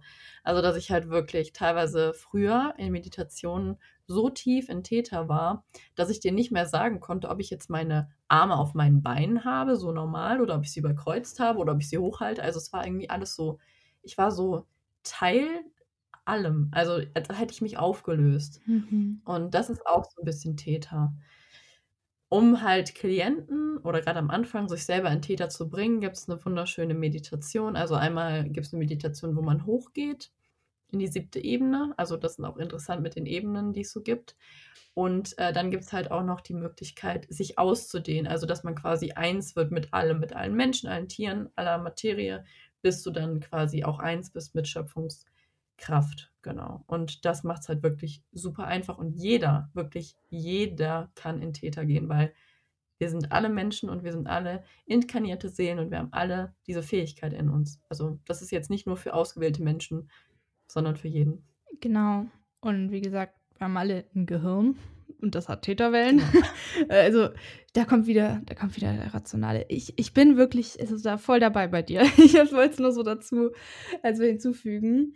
Es ist, was mir immer total hilft, gerade wenn ich jetzt spazieren gehe oder so, mir auch vorzustellen, einmal diese Wurzeln zu schlagen und dann aber auch diese Verbindung in den Kosmos oder halt, ne, so zum Zentrum des Universums zu haben und dann ähm, verknotet, äh, nicht verknotet, aber dann verbindet sich das Ganze so in meiner Herz-Area oder so in meinem Kern, vielleicht auch im Solarplexus, kommt immer drauf an, wie ich mich fühle. Und und ich weiß nicht, das ist irgendwie für mich so eine der hilfreichsten Imaginationen, die, die mir irgendwie richtig, richtig gut tut. Und da habe ich immer so einen Energiekick dadurch. Also, dass es so von beiden Seiten kommt. Mhm. Und das ist nicht nur so, dass ich die Energie nehme, sondern ich pulsiere sie dann auch wieder aus. Und es ist immer so ein, so ein Geben und Nehmen und hin und her und so ein Flow. Ähm, kennst du das? Das ist Theta-Meditation. Ah, okay. Genau das. Man geht ins Herz hinein und von da aus geht man in Mutter Erde, verbindet sich mit dieser Kraft und von da aus öffnet man die Chakren für Chakren nach oben und geht dann hoch ins Universum. Also genau das, was du gerade schon intuitiv gesagt hast. Okay. Jetzt ähm, habe ich auch noch mal eine Frage. Gestern Nacht habe ich was ausprobiert. und zwar, ähm, keine Ahnung, ob das irgendwer kennt, aber ich bin ja immer so, ich möchte immer gern noch mehr. Bin ein Mensch, hallo. Also es ist halt immer so dieses noch weiter, noch mehr ausprobieren, noch mehr rumexperimentieren. Und gerade bin ich so im Thema Remote Viewing oder Astralprojizieren drin und ich finde es total ähm, faszinierend. Da geht es auch um DMT im Gehirn und so weiter. Und dann, ja, ich bin auch voll so mit diesen pflanzliche Medizin, also wie heißt es, Plant Medicine halt drin, was das dann auslöst und so. Und dann lag ich so im Bett und dann war ich wirklich so, okay, wir versuchen das jetzt. Und dann habe ich immer versucht, ich erwarte nichts. Und dann war ich wieder so, ich will aber. Es ist immer so ein Hin und Her mit meinem Kopf dann so. Und dann ähm, habe ich intuitiv angefangen, die Luft anzuhalten für 30, 45 Sekunden, weil das so einen Effekt irgendwie auf meinen Körper hatte. Sind auch solche Atemsachen Täter? Mm, Atem jetzt nicht unbedingt. Also dafür braucht man, also man braucht es nicht, um sich mit Schöpfung zu verbinden, weil man ist ja sowieso immer verbunden damit. Klar, man versucht sich anfangs so ein bisschen ähm, ja, runterzubringen durch den Atem, so ganz normal meditationsmäßig, aber es ist jetzt nicht so wirklich Breathwork. Ähm, aber interessant, dass du das sagst mit dem Luftanhalten. Meine Mama macht nämlich gerade auch eine Heilerausbildung und da ist es wirklich so, dass man dann morgens irgendwie für so und so viel Sekunden bis einer Minute halt die Luft anhalten soll, was dann halt auch den Körper reinigt und auch heilt. Ja, ich weiß nicht, das ist irgendwie, hat irgendwie richtig gut getan. Das habe ich irgendwie einfach auf einmal so kam mir das, so habe ich das einfach mal gemacht und alleine dann auch diese, dieses Volumen an Luft in sich drin zu halten und zu merken, wie der Körper es nach und nach aufbraucht, ist irgendwie auch eine interessante Erfahrung. Und dann ist mir wieder eingefallen, ich glaube, das habe ich als Kind auch öfter gemacht. Ich meine, ich komme ja vom Bodensee und ich habe auch immer getaucht und im Wasser die Luft angehalten und mich dann auf den Boden gesetzt, einfach im See, Luft angehalten. Meistens echt eine Minute oder länger, also weil ich es halt echt viel gemacht habe und oft. Äh, wie nennt man das? Apnoe-Tauchen. Die können es ja mal auch richtig lange. Finde ich so so genial, ja. weil ich immer das Gefühl hatte, ähm, also als Kind auch so, eigentlich kann ich doch unter Wasser atmen. Also es war irgendwie immer so dieses Gefühl, eigentlich geht es doch, aber irgendwie geht es natürlich nicht. Und das deswegen, weil ich immer dann tauchen wollte ohne, ohne irgendwelche Taucherbrillen und einfach atmen wollte unter Wasser und so. Das fand ich immer so interessant, das einfach auszuprobieren, wie lange kann man die Luft anhalten und danach habe ich mich immer richtig richtig gut gefühlt. Ich weiß nicht. Und das war gestern Nacht, dann kam mir das wieder, habe ich es gemacht. Das könnt ihr mal ausprobieren. Gibt es ja auch wirklich YouTube-Videos mit verschiedenen Atemmustern, mit Luft anhalten. Die können es teilweise richtig lange, so lange kann ich es auch nicht. Oder was ich auch mega finde, ist Kundalini-Yoga. Also diese Atemtechniken, Fire of, äh, Breath of Fire, Fire of Breath. Hast du das schon mal ausprobiert? Ja, das habe ich heute Morgen noch gemacht in der yoga ah. Ja. Okay. Wie cool. Das ist mega. Ja, das wäre auf jeden Fall. Ja, also können wir uns danach auch okay, noch austauschen, was wir alles so machen können oder was es so gibt. Ähm, jetzt äh, die nächste Frage und zwar, also gut, wir hatten es jetzt von Täter. Hast du auch während deinem ganzen Weg ist jetzt eine sehr random Frage, aber Bücher gelesen, wo du sagst, boah, ja, die haben mir richtig weitergeholfen. Also gibt es da so drei bis fünf Bücher, die du, wo du sagen würdest, boah, das hat einfach voll den Mehrwert für auch andere zum Lesen?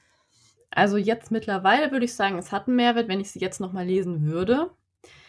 Damals mhm. habe ich sie gelesen, und das hattest du auch letztens in unserer Sprachnachricht so schön gesagt, ich habe es gelesen, aber ich habe es nicht verstanden. Mhm. Es ist nicht angekommen. Also es ist, es ist in meinem Gehirn angekommen, aber nicht in meinem Herzen. Und ja, deswegen schwierig zu sagen.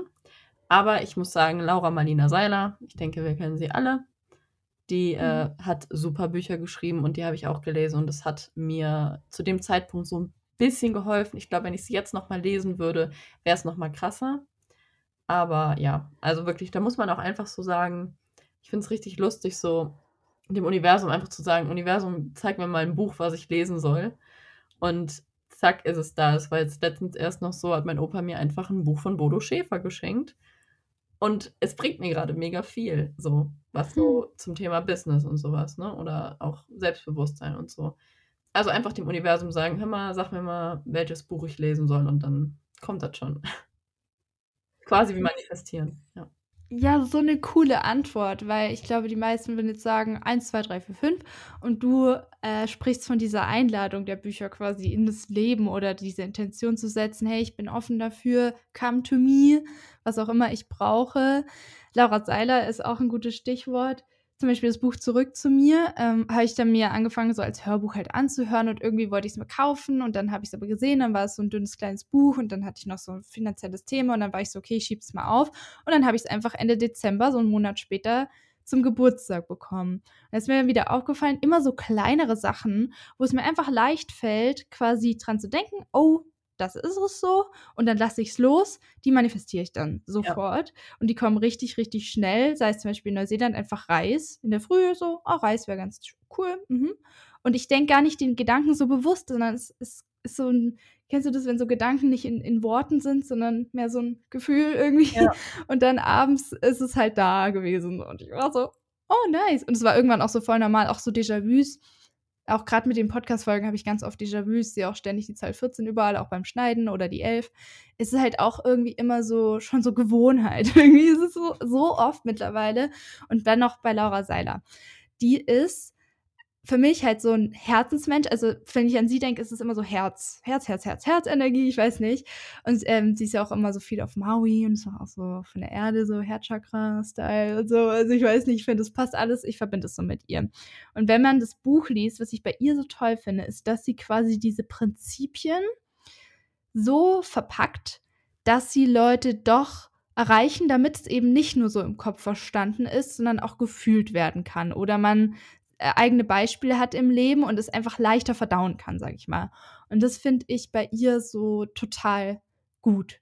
Also, das finde ich bei ihr total interessant und dass sie so viele Prinzipien auch miteinander verbindet, weil das habe ich eben zu dir in der Memo gesagt, dazu noch ganz kurz, dass ich das die Erfahrung hatte bei einer, der ich jetzt folge, wo ich auch äh, Member bin, also Mitglied und da total viel von ziehe, dass ich sie gefunden habe und dann habe ich das angehört, was sie gesagt hat. Elizabeth April heißt sie und mein Kopf war so, okay, ich höre dir zu, ich verstehe die Worte, aber es, ich, ich verstehe es nicht. Also äh, irgendwie ist es so, du sagst es und ich, ich kann es nicht aufnehmen. Und dann ein halbes Jahr später habe ich sie wiedergefunden und ich weiß nicht, was in dem halben Jahr wieder passiert ist für so Quantensprünge, die ich irgendwie gemacht habe. Und dann ähm, auf einmal habe ich alles verstanden und nicht nur vom Kopf her, sondern es ist so richtig ins Gefühl gekommen. Es hätte gar keine Wörter gebraucht, irgendwie teilweise. Es war einfach direkt da. Hast du die Erfahrung, also in dem Fall auch gemacht mit diesen ganzen Informationen? Und war das bei Täter auch so oder war Täter wirklich so zur rechten Zeit und dann hat es sofort so ins Gefühl gekickt?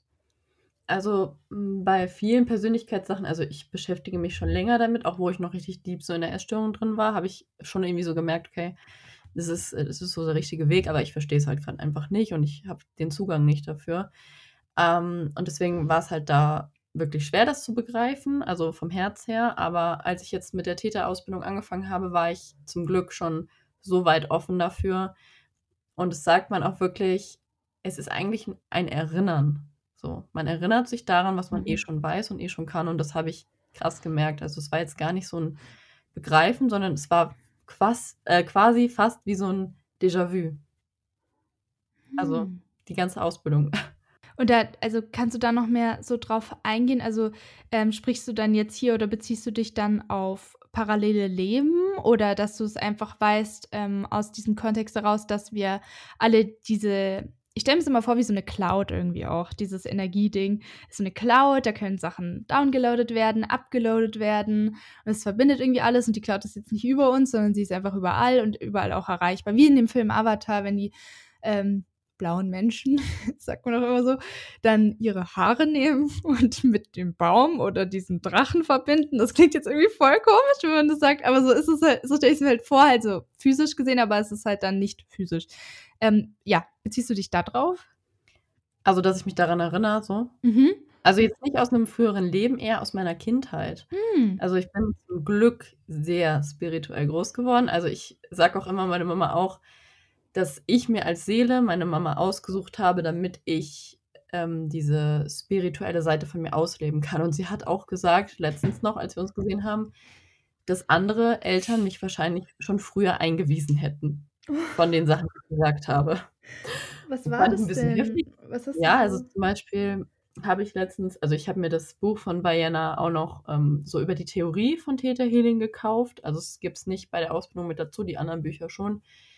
Und, ähm, ich habe da halt also, man kann halt auch mit den Gesetzen reden, also, dass sie sich halt auch einem zeigen. Und als Kind hatte ich's voll oft, dass wenn ich die Augen zugemacht habe ich weiß nicht, ob ihr das in euren Fieberträumen vielleicht auch so kennt, dass auf einmal alles so mega rangezoomt ist. Ja, ja. Ja, das habe ich halt auch so gehabt und da Mhm. waren halt immer fremde Menschen, fremde Gesichter, die ich halt so mega krass nah rangezoomt hatte. Und in dem Buch steht halt, dass sich Gesetze teilweise halt auch so zeigen. Und ich habe auch schon als Kind ähm, ich weiß nicht, ob ihr so was kennt, 'ne Dryade, das ist so 'n heiliger Ast, sage ich mal. Ähm, und den hatte meine Mutter immer und den durfte auch nur ich und sie anfassen. Und dann sind wir in den Wald gegangen und haben nach Elfen und Feen geguckt. Und habe ich meine Augen zugemacht, habe meine Hand auf den Baum gehalten und als kleines Kind habe ich dann gesagt: „Ja, ich sehe die.“ Und jetzt so rückblickend denke ich also, früher habe ich mir so gedacht, das habe ich mir nur eingebildet so.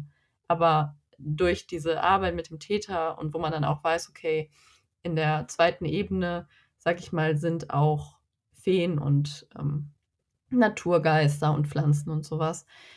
Ja, da habe ich halt einfach so wieder so 'n Klickmoment gehabt. Also, es ist es fügt sich irgendwie alles so krass, was ich in meiner Kindheit gesehen habe und gespürt habe und immer gedacht habe: „Mein Gott, was stimmt denn nicht mit mir?“ Also, wirklich, das hatte ich schon mit 5 Jahren, dass ich gedacht habe: „Irgendwas ist doch nicht richtig mit mir. Ich bin anders, ich bin komisch, ich bin falsch“, habe ich zu dem Zeitpunkt gedacht.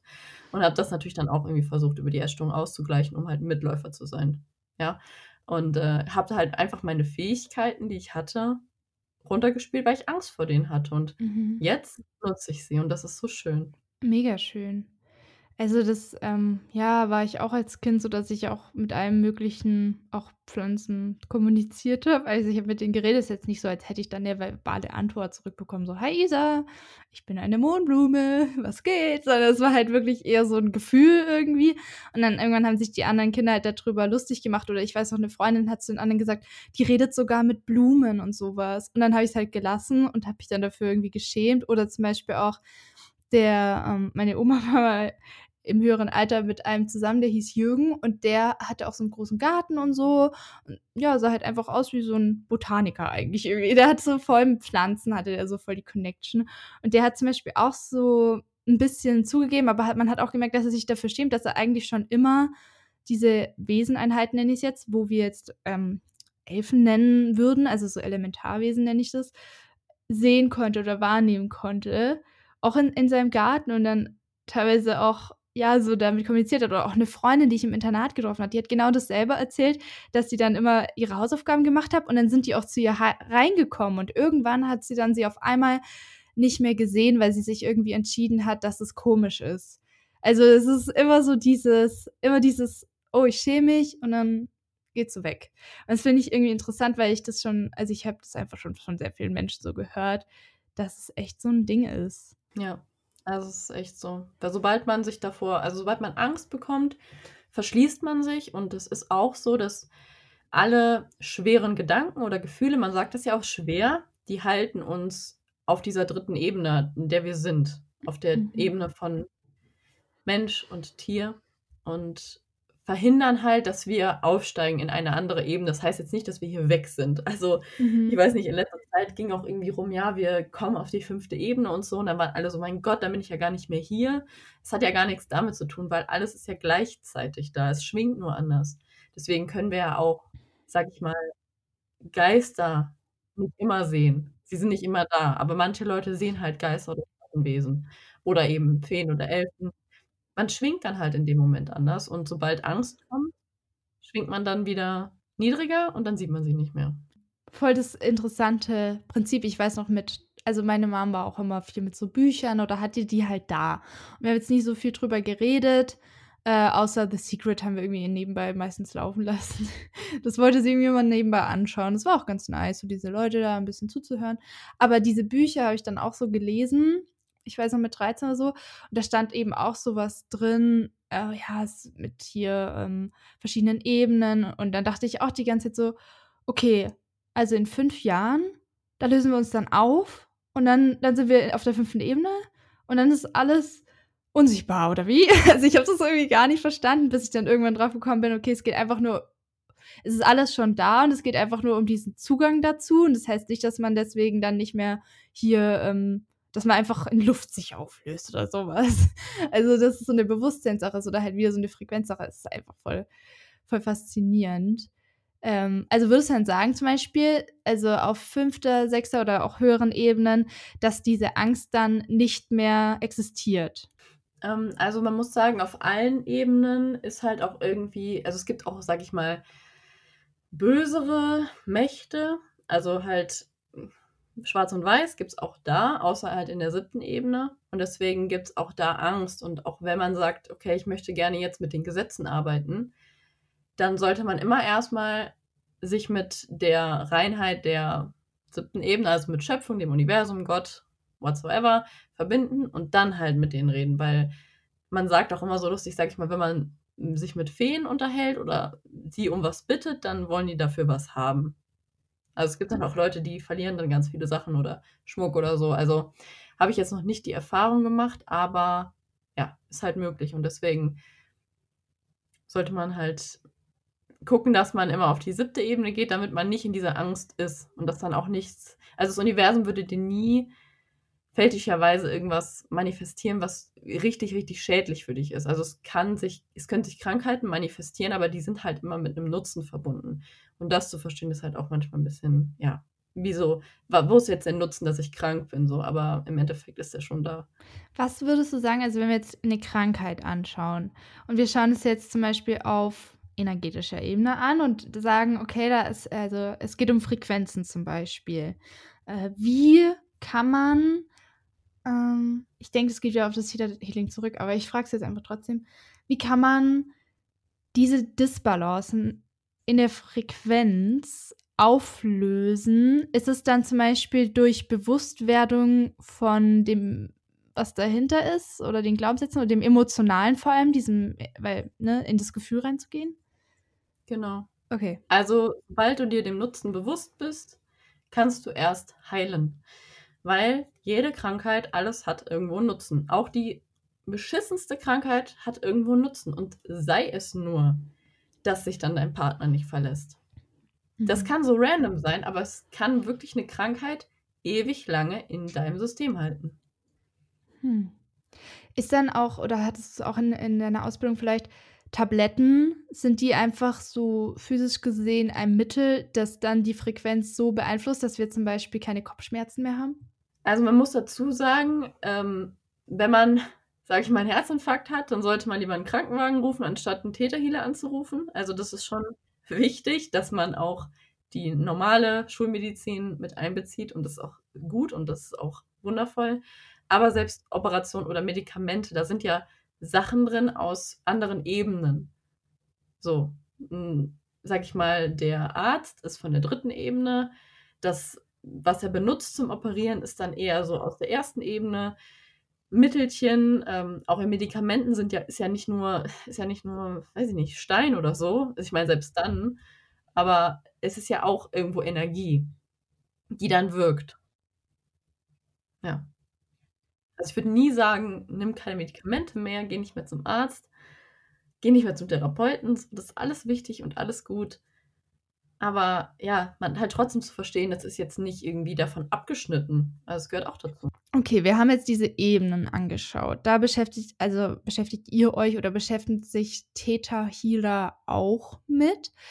Ich bin, ich bin gerade irgendwie, mein Kopf ist gerade so, geht in alle möglichen Richtungen, weil ich doch dann so gleich so, oh, was ist, wenn zum Beispiel Hexen das alles so irgendwie wussten intuitiv? Oder manchmal würde ich auch gern meine Wahrnehmung so auf andere projizieren, dass sie mal wissen, wie ich das meine, weil mir fällt immer auf, dass viele einfach das nicht so wahrnehmen wie ich die Welt.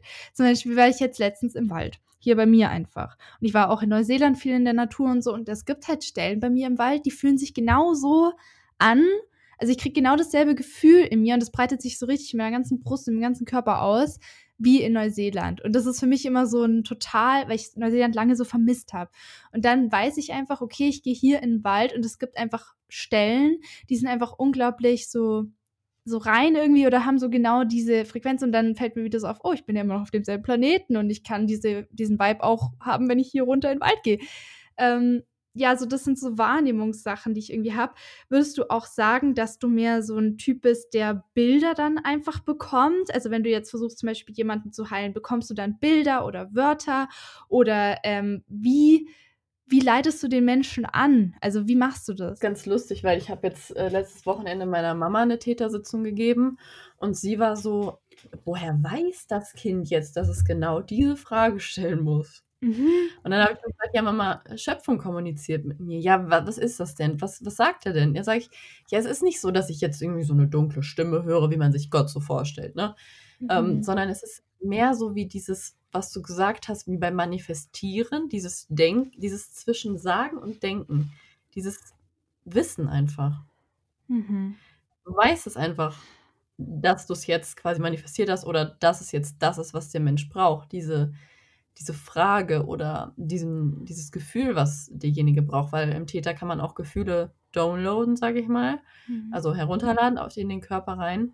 Und ja, es ist ein, zum einen ist es ein Wissen und ich sehe auch viel Farben. Also ich sehe nicht so viele klare Bilder, ich sehe mehr Farben, die fließen. Also bis, also für mich, so wie es sich anfühlt, bist du echt so eine einfach eine geborene Heilerin.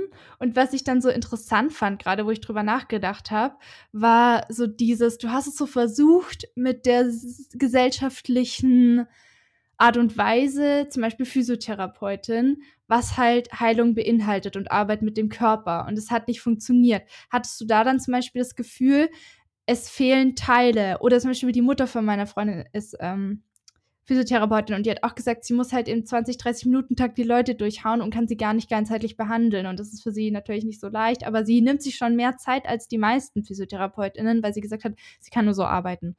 Äh, wie, wie war das für dich dann zum Beispiel? Hat dir dieser Teil komplett gefehlt oder was war so das Gefühl dann in diesen Heilungsberufen? Also ich hatte immer schon das Gefühl, ich möchte Leuten helfen. Mhm. Und als Kind hatte ich auch schon immer das Gefühl, ich kann andere Sachen wie andere Menschen. Aber ich habe jetzt zum Beispiel nicht bei der Physio-Ausbildung gedacht, ich, ähm, also nicht bewusst, dass ich das jetzt machen möchte, um Leuten zu helfen. Das war tatsächlich mehr so, ja, das passt ja jetzt gerade rein. Ich habe mich da auch so ein bisschen bequatschen lassen tatsächlich. Also ich denke unterbewusst, die Leute, die so in die Richtung sind, ich denke auch du, im vorherigen Leben, dass man da schon mal so eine Aufgabe hatte. Es gibt ja auch Schamanen und alles Mögliche. Ja. Oder Hexen halt. Hexen in Anführungszeichen, jetzt nicht die mit der Hakennase und dem Buckel und dem Stock, sondern halt einfach Menschen, die halt Sachen channeln können. Ähm, ja, also ich, ich beim, bei der Physio-Ausbildung war das tatsächlich mehr so ein theoretisches Ding und nicht so ein Gefühlsding, aber ich glaube unterbewusst schon, dass ich das Gefühl habe, ich gehöre in diese Heilungsrichtung. Ja. Okay. Mir ist jetzt noch mal eine Frage von vorhin auch eingefallen. Und zwar hattest du gesagt, diese Vergrößerung in Bezug auf Regeln oder Gesetze. Da würde ich gerne noch mal nachfragen. Das habe ich noch nicht ganz verstanden. Ich hatte zum Beispiel halt, ich habe auf diese, also Fiebertraum hast du erwähnt. Ich erinnere mich als Kind halt, dass ich dann zum Beispiel Träume hatte, wo kennst du diese Stangen, wo du so rumtun kannst und du kannst dich so drum rumrollen irgendwie, ich weiß nicht, also auf Spielplätzen. Und die stand vor mir und wurde immer, immer und immer größer und hat sich auf mich zubewegt irgendwie. Und dann musste ich mich halt übergeben, weil ich war halt auch wirklich krank, hatte Grippe. Und das habe ich immer noch, also ohne eben krank zu sein oder ohne zu träumen, im Wachzustand manchmal. Und das habe ich dann zum Beispiel meiner Therapeutin erzählt. Und sie meinte dann so, das kann halt ein Symptom sein von Dissoziation. Und dann habe ich es halt als was Negatives wahrgenommen. Es ist auch nicht so super angenehm. Also ich habe das Gefühl, mein Ego fühlt sich dann immer total bedroht, als würde die Welt auseinanderfallen. Ist es bei dir auch so? Und, und was bedeutet das mit den Gesetzen nochmal? Ähm, also ich habe jetzt im Moment, habe ich nicht mehr dieses Ranzoomen. Das hat irgendwann, im Kinder-Jugendalter hat es irgendwann aufgehört. Und diese Gesetze zeigen sich einem, also es gibt ja verschiedenste Gesetze. Es gibt ja auch das Gesetz des Mitgefühls oder der Wahrheit oder sowas. Und sage ich mal, Einstein oder Tesla oder so. Ne? Die haben ja auch ganz, ganz viel, sage ich mal, mit Elektri Elektrizität und allem Möglichen. Mhm.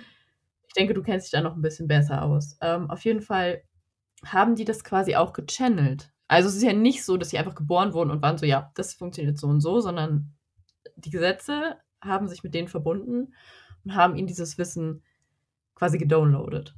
Da fällt so, mir gerade was ein. Ja. Das muss ich jetzt ganz kurz reinhauen, sonst ist es wieder weg. Ein Lehrer von mir, ich hatte mal so einen Lehrer, oh, der war genial. Oh mein Gott. Ich war da mittwochs in so einem freiwilligen Seminar und das ähm, hat sich angefühlt wie zehn Minuten. Es waren aber immer drei Stunden, wo wir da saßen. Wir haben uns über Astrophysik unterhalten und auch Philosophie. Und der hat uns das ganze Gehirn erklärt. Und dann haben wir die Entstehung der Planeten durchgemacht. Und das, oh, es war so genial. Und er hat zum Beispiel mal gesagt, es war so ein Beobachter auch. Also der hatte so diese wissenschaftliche Seite total, aber auch diesen Funken in den Augen, dass es ihn so gefreut hat, sich damit zu beschäftigen. Auch als der mir, ich hatte eine 5 in Mathe im Jahr davor bei diesem anderen Lehrer, der so Depri war irgendwie.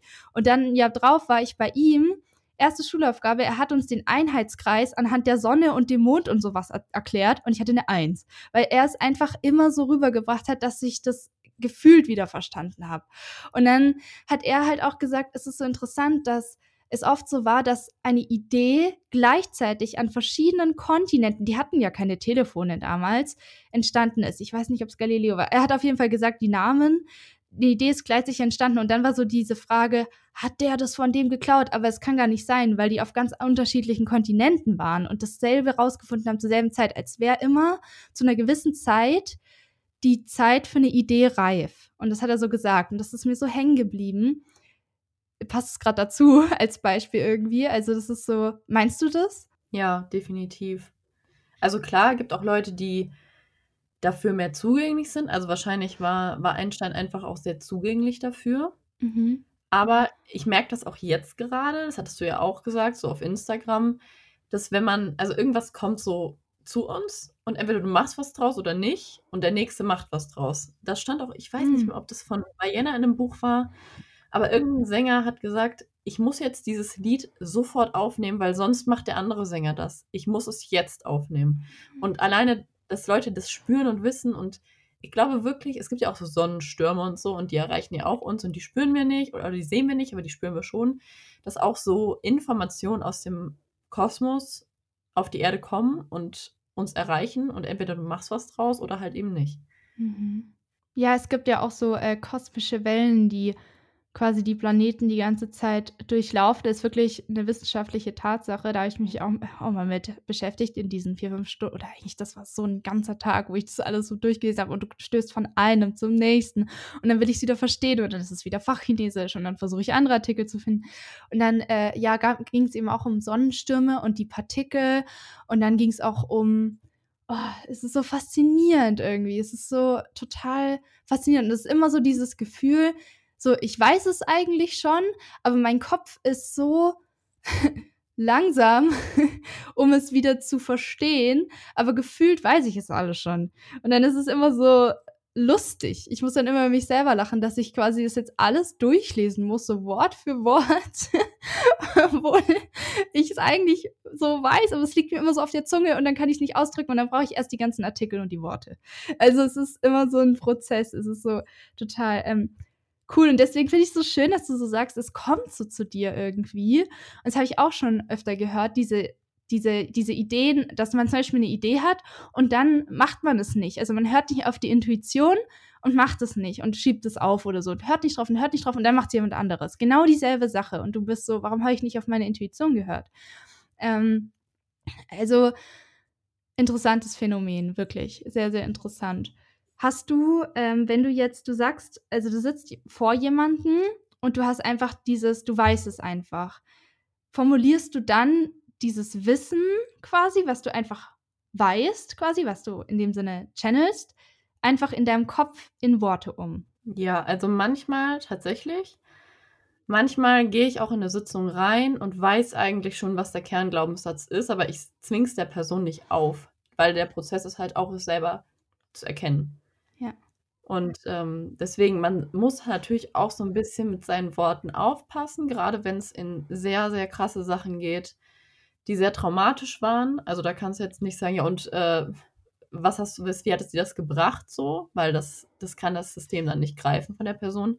Und da sagt man auch wirklich immer: „Schöpfung, gib mir Worte.“ Und wenn man jetzt so ich weiß, wenn du da draußen dir das jetzt grade anhörst, denkst du dir so: „What the fuck? Wie soll das funktionieren?“ Aber wenn man's macht und wenn man es, sage ich mal, gemacht bekommt, dann versteht man das auch.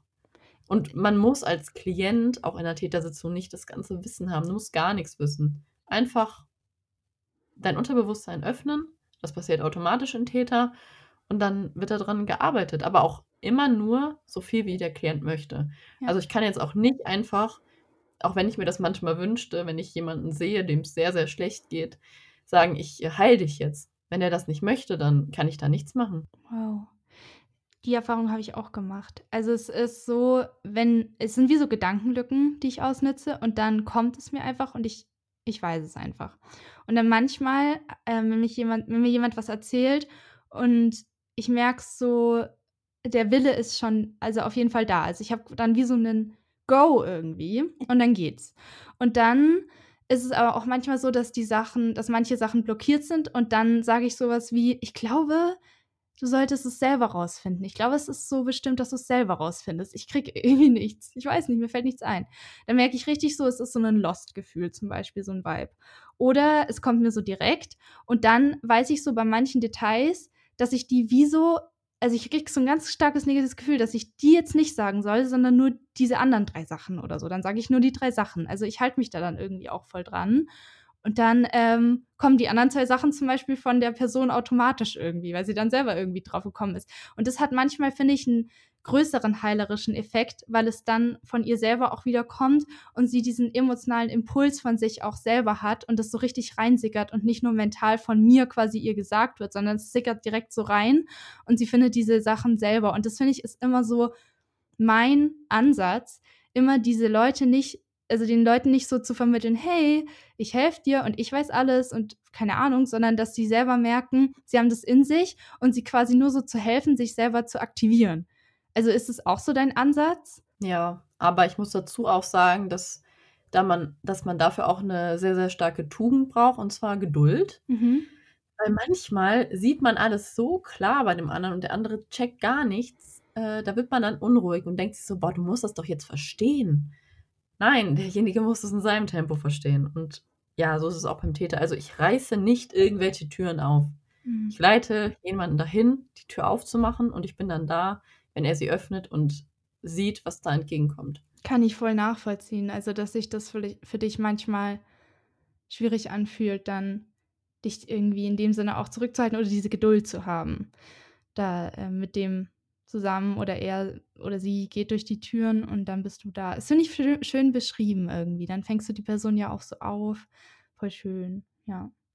Möchtest du noch was zu Täter sagen? Ja, also, ich ich finde, man kann Täter gut erklären so, aber man muss es fühlen. Es ist einfach so. Ich denke, viele denken sich jetzt so: „Ja, ja, als ob das was funktioniert. Ich mache jetzt schon seit, äh, weiß ich nicht, 5 Jahren Therapie, äh, es hat alles nix gebracht. Warum sollte mir jetzt so 'ne Täter-Session was bringen?“ Ja, weil man's noch nicht erlebt hat.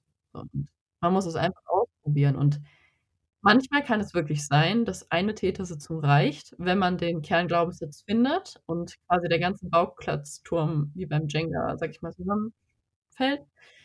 Aber dadrunter kann halt dann auch wieder noch 'n anderer Klotz hervorkommen. Deswegen, also, bei manchen ist auch 'ne Spontanheilung möglich. Ne, dafür müssen beide natürlich auch bereit sein. Manche sind nicht bereit für Spontanheilung, auch wenn sie möglich sind. Und dadurch, dass ich so bereit dafür war, wirklich jetzt zu sagen: „Fuck it, ich heile jetzt“, konnte Anna auch wirklich den letzten Scheiß quasi beiseite schieben und jetzt bin ich da und ich bin komplett da. Und das hätte ich vorher da hätte ich wahrscheinlich noch 5 Jahre gebraucht. Okay, noch 'ne gute Ergänzung auf jeden Fall. Ähm, jetzt habe ich noch 2 Fragen. Und die 1. ist, äh, was würdest du sagen, jetzt für dich persönlich ist so 'nen Satz, der dir immer sehr geholfen hat oder den du dir vielleicht immer wieder sagst oder wie so 'ne Art Motto oder 'n Mantra, das du jetzt hier vielleicht erwähnen möchtest, was für dich hilfreich ist? Ich glaube, also ich habe viele schon gehört und auch viele schon für mich verinnerlicht, aber hör auf dein Herz, hör auf dein Bauchgefühl, hör auf deine Intuition. Das ist dein Higher Self und das wird dich an den richtigen Punkt leiten. Voll schön. Das ist vielleicht viele, ähm, also ich weiß noch von mir, ich habe mich halt vor allem während der Essstörung und 2014, 15, wo das alles auch angefangen hat, also quasi so, wo sich die Türen geöffnet haben überhaupt erstmal, hatte ich mich so weit von mir selber entfernt, dass ich das alles nicht mehr wahrgenommen habe. Also ich war wirklich nur noch im Kopf und habe mich darauf verlassen und habe dann sehr viele Entscheidungen aus diesem Rationalen heraus getroffen, die mir dann langfristig, ähm, die sich negativ auf mich ausgewirkt haben. Wie fängt man da an, überhaupt wieder dieses Innere zu hören, dieses Bauchgefühl, dieses Intuitive, das man vielleicht auch als Kind hatte oder auch nicht? Vielleicht erinnert man sich auch nicht mehr. Wie fängt man da an?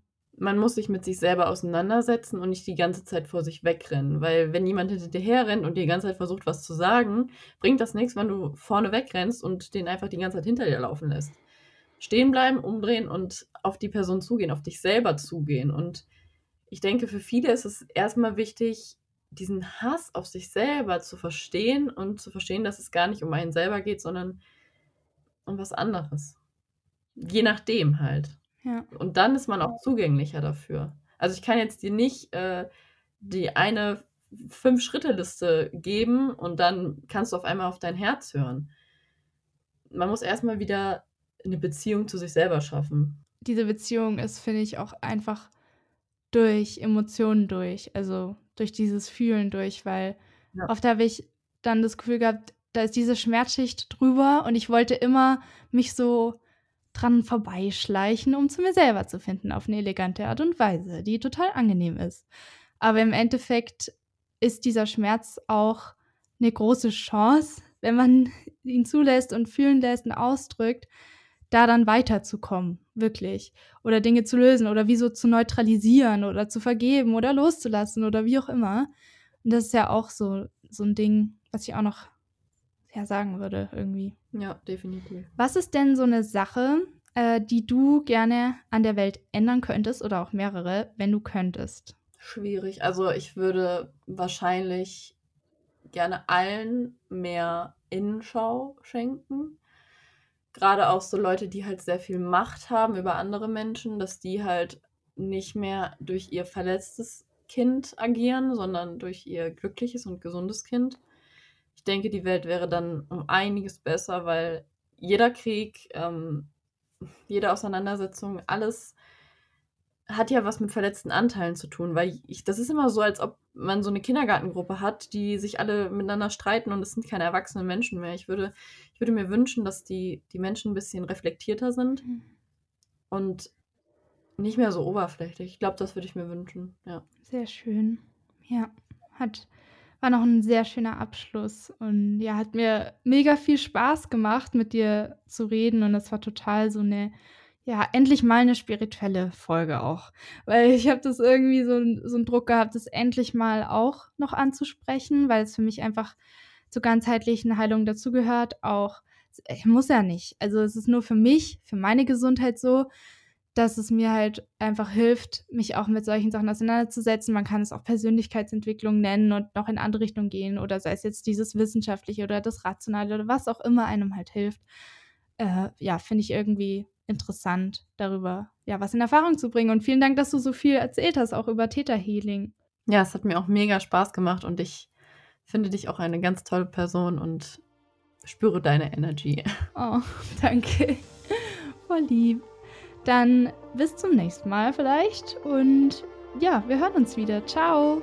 Ciao. Und damit sind wir auch schon am Ende dieses Interviews mit Janice angekommen. Man merkt auf jeden Fall, dass sie schon viel an sich gearbeitet hat, dass sie viel erkannt hat für sich und auch immer noch jeden Tag dran arbeitet oder ja dafür sorgt einfach, für sich selber zu sorgen oder diese Beziehung zu sich selber aufrechtzuerhalten und positiv zu gestalten. Und das ist für mich halt unfassbar inspirierend, da mit ihr auch diesen Weg irgendwie zu gehen oder dass wir den so teilen können oder unsere Erfahrungen miteinander teilen können. Also schaut auf jeden Fall total gerne auf ihrem Insta-Account xvanillialife x vorbei.